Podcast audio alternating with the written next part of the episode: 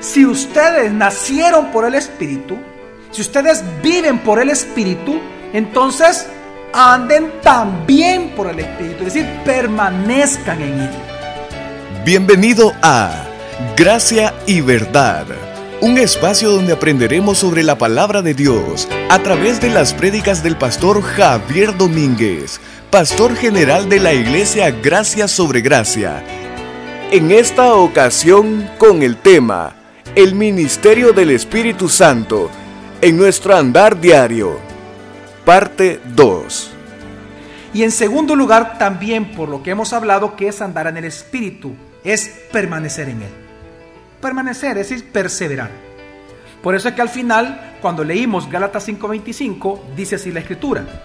Si vivimos por el Espíritu, andemos también por el Espíritu. Es decir, Pablo está diciendo algo bien hermoso. Dice, si por el Espíritu Santo hemos sido regenerados, si el Espíritu Santo nos ha hecho nacer de nuevo y nos posee, entonces andemos por aquel que nos llenó. Es decir, permanezcamos en Él.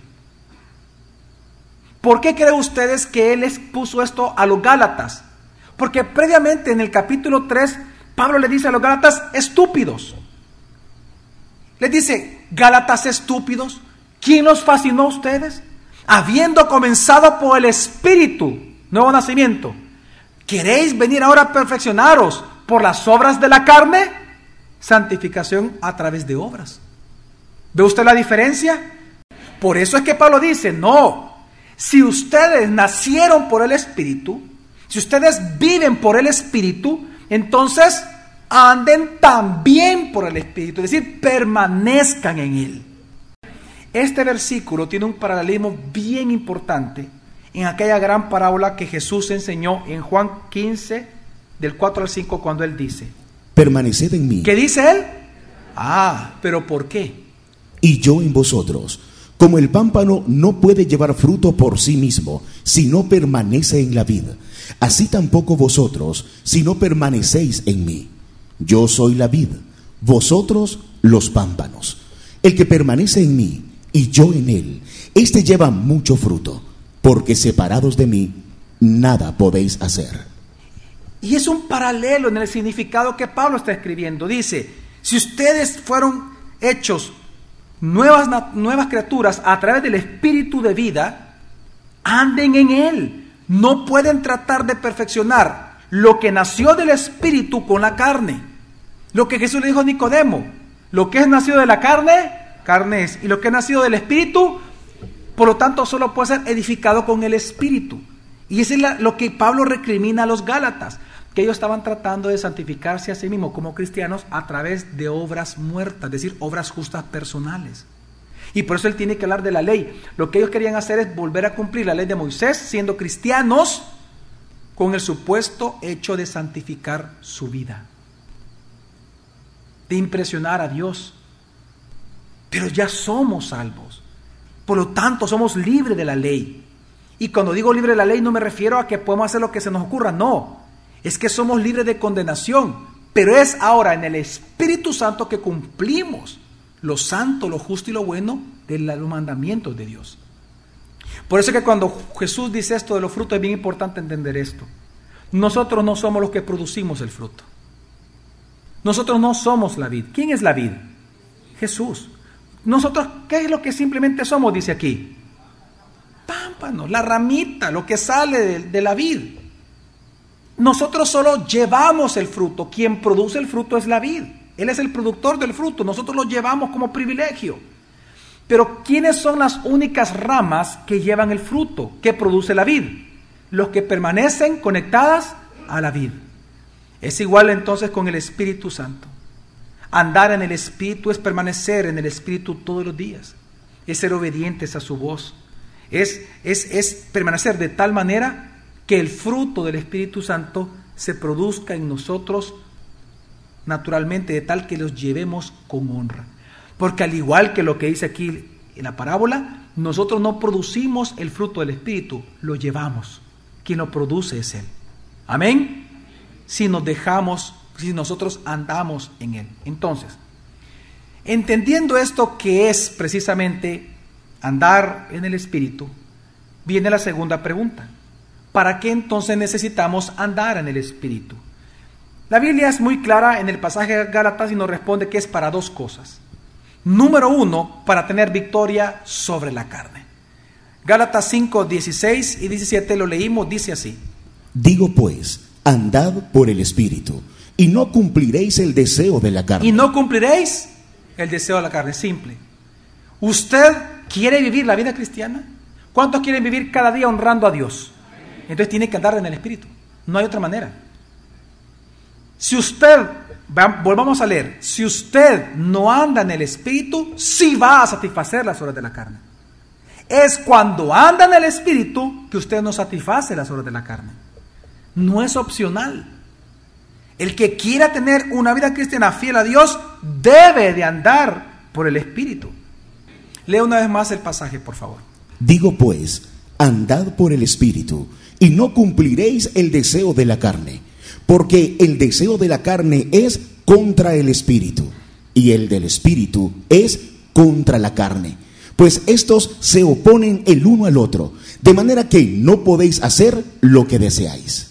Ahora, antes de explicar este texto y esta lucha espiritual que tenemos los cristianos todos los días, es importante entender qué es la carne. Mire, en el Nuevo Testamento la carne tiene tres significados. En el Nuevo Testamento, número uno, es el, que nosotros conocemos como el cuerpo físico. Por ejemplo, Galatas 2.20 dice, y ya no vivo yo, mas Cristo vive ahora en mí, y lo que ahora vivo en mí, carne, dice. En griego es sarx. Lo que ahora vivo en la qué? Carne. Ahí, cuando habla de carne, ¿qué se refiere? Al cuerpo humano. Entonces, un gran significado de la palabra carne, según el uso que se le dé y el contexto, se refiere específicamente a la carne del ser humano, huesos, tendones, es decir, al cuerpo humano como tal, fisiológico. el segundo uso de la palabra carne en, el Nuevo Testamento es para describir también la condición de muerte espiritual de los que no están convertidos aún. Todos los inconversos en la Biblia se les llama carnales. ¿Cómo se les llama? Carnales.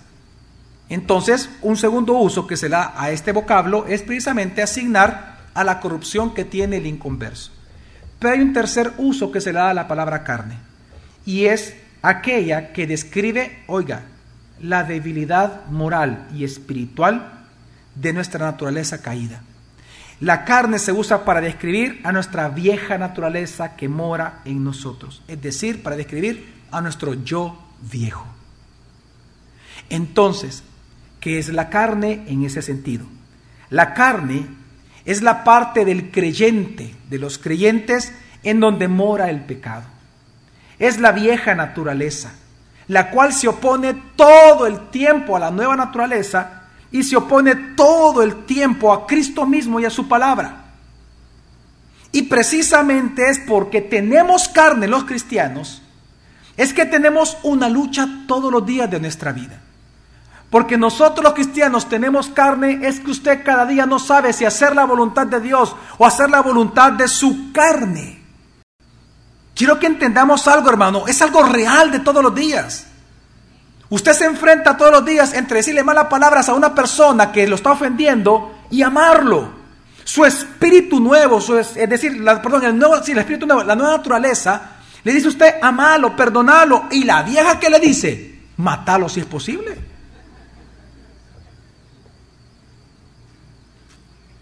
Esa lucha entre querer hacer la voluntad de Dios y la voluntad del viejo hombre precisamente es algo que solamente nosotros los cristianos lo podemos experimentar.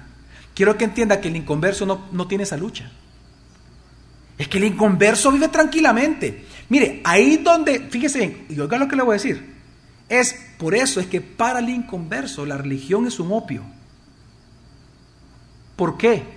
Porque el inconverso que es religioso, ese anda preocupado, ¿verdad? Y de repente, uy, pequé y Dios me va a castigar y que no sé qué pero no es una lucha espiritual, es mental. Para él es un opio la religión. Lo está destruyendo. Pero usted busque a un ateo o alguien aunque no sea ateo, pero simplemente no tiene regla moral religiosa. Ese tipo vive sin lucha, vive feliz cada día. Vive feliz mundanamente hablando, vive feliz, tranquilo, porque todo lo que hace no le pesa. ¿Quiénes somos los únicos o la faz de la tierra que tenemos una lucha entre lo que es de Dios, entre el Espíritu de Dios y la carne del ser humano? Los cristianos. Es por eso que Pablo dice una vez más, Gálatas 5, 16 al 17. Digo pues, andad por el Espíritu y no cumpliréis el deseo de la carne. Porque todos los días tenemos que enfrentar el deseo de qué? Siempre, todos los días. Usted tiene deseos carnales, hombre. ¿O no me va a decir? Claro, usted lucha todos los días con eso. Hay una lucha. Está la lucha de la carne, la lucha. Todos los días. Es por eso que encontramos las famosas palabras de Pablo en Romanos capítulo 7, 22 al 24, cuando él dice, Porque según el hombre interior, me deleito en la ley de Dios, pero veo otra ley en mis miembros. ¿cuál? que combate contra la ley de mi mente y me encadena a la ley del pecado que está en mis miembros. Y ante esa lucha es que Pablo dice, Miserable de mí. ¿Quién me libertará de este cuerpo de muerte? ¿sabe usted que solamente un cristiano maduro puede hablar así? Solo un cristiano maduro es el que dice, estoy harto de pecar. Y el problema es que no podemos dejar de hacerlo. Intentamos, intentamos, entre más intentamos, más lo hacemos. Y usted acaba de dar la respuesta de toda la prédica. ¿Por qué? Porque usted cuando intenta es que usted está andando en sus fuerzas. Porque la única manera de que la carne no se enseñoree de nosotros es andando en el Espíritu, no en nuestras fuerzas. Todos los verdaderos cristianos tenemos una lucha diaria entre, e- e- entre los deseos del Espíritu y los deseos de la carne. Pero entonces, ¿qué hacer? Es decir, ¿cómo tener victoria sobre la carne si todos los días la maldita carne nos impulsa a pecar? Ante esa pregunta de Pablo, miserable de mí, ¿quién me qué? Librará de este cuerpo de muerte, viene uno de los más gloriosos versículos de toda la Biblia, Romanos 8 del 1 al 2, cuando dice, Ahora pues, ninguna condenación hay para los que están en Jesús el Mesías. pero ¿por qué? Porque la ley del Espíritu de vida en Jesús el Mesías te ha librado de la ley del pecado y de la muerte. Porque la ley del Espíritu de vida, porque el Espíritu Santo, por la obra de Cristo, me ha librado de la ley del pecado, por lo tanto de la muerte. Y qué impresionante. Cuando Pablo pregunta, miserable de mí, ¿quién me librará de este cuerpo de muerte? ¿Quién me va a hacer victorioso sobre esta lucha que tengo todos los días? Pues precisamente Dios responde, dice, yo te voy a dar mi Espíritu Santo para que cada día tenga victoria sobre tu carne. Por eso es que yo particularmente considero al Espíritu Santo que el Espíritu Santo es la respuesta del Padre a nuestra oración que le hacemos en el Padre nuestro cuando le decimos, no nos metas en tentación. Porque precisamente es por la acción del Espíritu Santo en nosotros que no nos desviamos del camino, que no nos olvidamos de Dios, que estamos aquí atribulados, tal vez arrastrados, tal vez destruidos, pero estamos aquí. El Espíritu Santo es la respuesta a esa petición que le hacemos al Padre. Y nos le decimos, no nos metas en tentación, no nos sueltes, oh Señor. No permita que nuestro pie resbale en piedra. No permita que me desvíe del camino ni a izquierda ni a derecha. Allana mis caminos, endereza mis senderos. Dios nos responde esa petición dándonos su Espíritu. Porque es su Espíritu el que precisamente nos guía, nos controla o nos busca controlar nos guía, nos ofrece el consejo, nos dice cuál es el camino, nos lleva por el camino. Si tan solo anduviésemos en el Espíritu cada día, comprobaríamos el poder de Dios en nosotros cada día.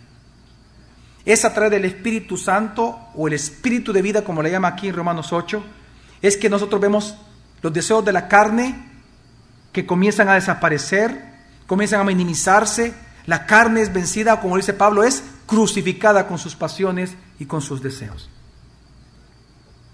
Así que, ¿para qué Dios nos manda a andar en el Espíritu? Para tener victoria sobre la carne. Y le digan que eran dos cosas. Segunda razón por la cual Dios nos da su Espíritu y nos manda a andar en Él. Esto no lo responde Gálatas 5:18 y es para no estar bajo la esclavitud de la ley una vez más. Dice así. Pero si sois guiados por el Espíritu, no estáis bajo la ley. Pero si sois guiados por el Espíritu, no estáis bajo qué? Bajo la ley. Y es que vivir bajo la ley de Moisés es buscar, lo que significa es que es vivir buscando cumplir todos los mandatos de Dios del Antiguo, del Nuevo Testamento, por nuestras propias fuerzas, ignorando al Espíritu Santo, ignorando su poder y su intercesión. Vivir por la ley es buscar cada día tratar de cumplir los mandamientos de Dios, no por amor a Él, sino por temor a sus castigos. Y por tanto buscamos santificarnos con nuestro propio esfuerzo cada día, cuando el Espíritu Santo nos lleva a por amor obedecer a nuestro Dios. El problema de esto es que nos lleva a pecar más. Cuando usted intenta vivir la ley con su esfuerzo, precisamente usted va a caer en el objeto de la ley. Lo va a llevar a pecar más. La ley, pastor, claro. A la ley no se le puede acusar de tentadora, porque no, porque el que tienta es el diablo, amén. Y también que uno es tentado de su propia concupiscencia, dice la Escritura. Pero el objetivo de la ley es precisamente producir en usted más pecado. Entonces el que vive bajo la ley peca más. Romanos 7 lo dice, Romanos 7.5, Lea, leamos bien, dice. Porque mientras estábamos en la carne, las pasiones de los pecados Oiga. eran activadas en nuestros miembros por la ley, a fin de dar fruto para muerte. Ese es el objetivo de la ley.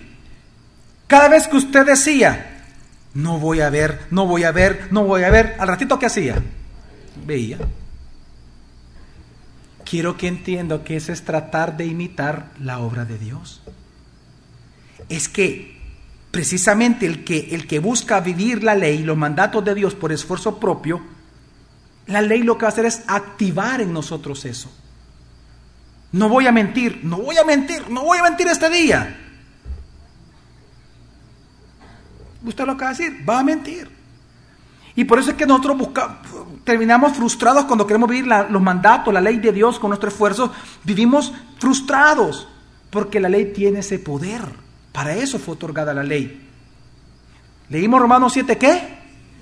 ¿Sabe usted lo que dice del 7 al 8 y en adelante? Hasta el 8 vamos a leer, pero dice del 7 al 8 lo siguiente. ¿Qué diremos entonces? ¿La ley es pecado? De ninguna manera. Más bien, no conocí el pecado, sino por medio de la ley. Oiga, oiga, una vez más dice, ¿qué diremos entonces? La ley es pecado. ¿Sabe por qué Pablo pregunta eso? Porque es la pregunta que uno, uno, uno, uno tiene cuando lee esto. Espérate, Pablo, o sea, si la ley me lleva a mí a que se active en mi cuerpo el pecado, entonces la ley es pecaminosa. Entonces Pablo dice, no, la ley no es pecado, de ninguna manera. Y entonces dice lo siguiente, una vez más, más bien, Más bien, no conocí el pecado sino por medio de la ley. Y ciertamente no habría conocido la codicia si la ley no dijera, no codiciarás.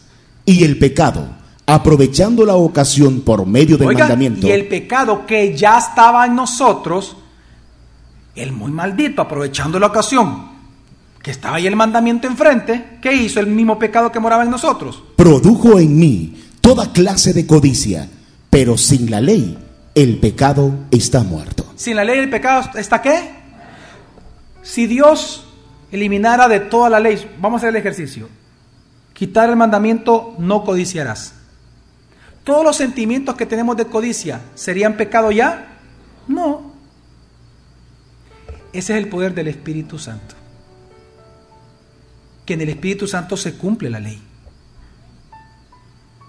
Por eso es que el Espíritu Santo nos libró de ella. Y lo mismo que la ley nos invitaba a hacer, que era vivir santa, justa y de buena manera delante de Dios, lo consiguió el Espíritu Santo. Por eso es que el que anda en el Espíritu vence las obras de la carne, las vence. Porque el Espíritu Santo es Dios, obrando su santidad en nosotros.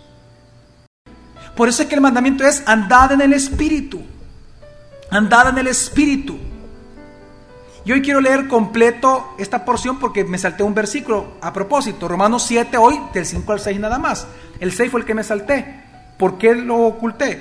Quería mencionárselos ahorita. Tenemos que andar en el Espíritu. Si usted lucha todos los días contra su carne como lo es en toda la vida de los cristianos, la manera en que usted va a ver la victoria sobre su carne es andando en el Espíritu. Romanos 7, 5 al 6 dice. Porque mientras estábamos en la carne, las pasiones pecaminosas despertadas por la ley actuaban en los miembros de nuestro cuerpo a fin de llevar fruto para muerte. Oiga, las pasiones pecaminosas despertadas por la qué? La ley despierta las pasiones. Si usted busca vivir por la ley en su esfuerzo, cumplir un mandamiento de Dios por su esfuerzo, eso va a activar las pasiones que hay en usted y va a pecar en eso. Pero entonces, ¿qué hizo Dios? Pero ahora hemos quedado libres de la ley. Claro. Habiendo muerto a lo que nos ataba. De modo que sirvamos en la novedad del Espíritu y no en el arcaísmo de la letra. ¿Cómo tenemos que servir? En la novedad de quién? Del Espíritu Santo. Es decir, solamente cuando Cristo Jesús le sepa dulce a usted, es que usted sentirá amargo el pecado. Solo cuando usted contemple y se impacte por la gloria de Jesús cada día, por medio del estudio correcto de las Escrituras, es que el temor que va a surgir en su corazón por Dios lo va a llevar a rechazar las tentaciones diarias. Esa es la obra del Espíritu. El Espíritu Santo, andar en novedad del Espíritu, es andar en esa nueva naturaleza, andar soportándonos nosotros apoyándonos en el Espíritu Santo. El día de mañana continuaremos aprendiendo más sobre este tema, gracia y verdad, con el pastor Javier Domínguez. Es una producción de la iglesia Gracia sobre Gracia. Puedes encontrar más recursos como este en nuestra página web, graciasobregracia.org.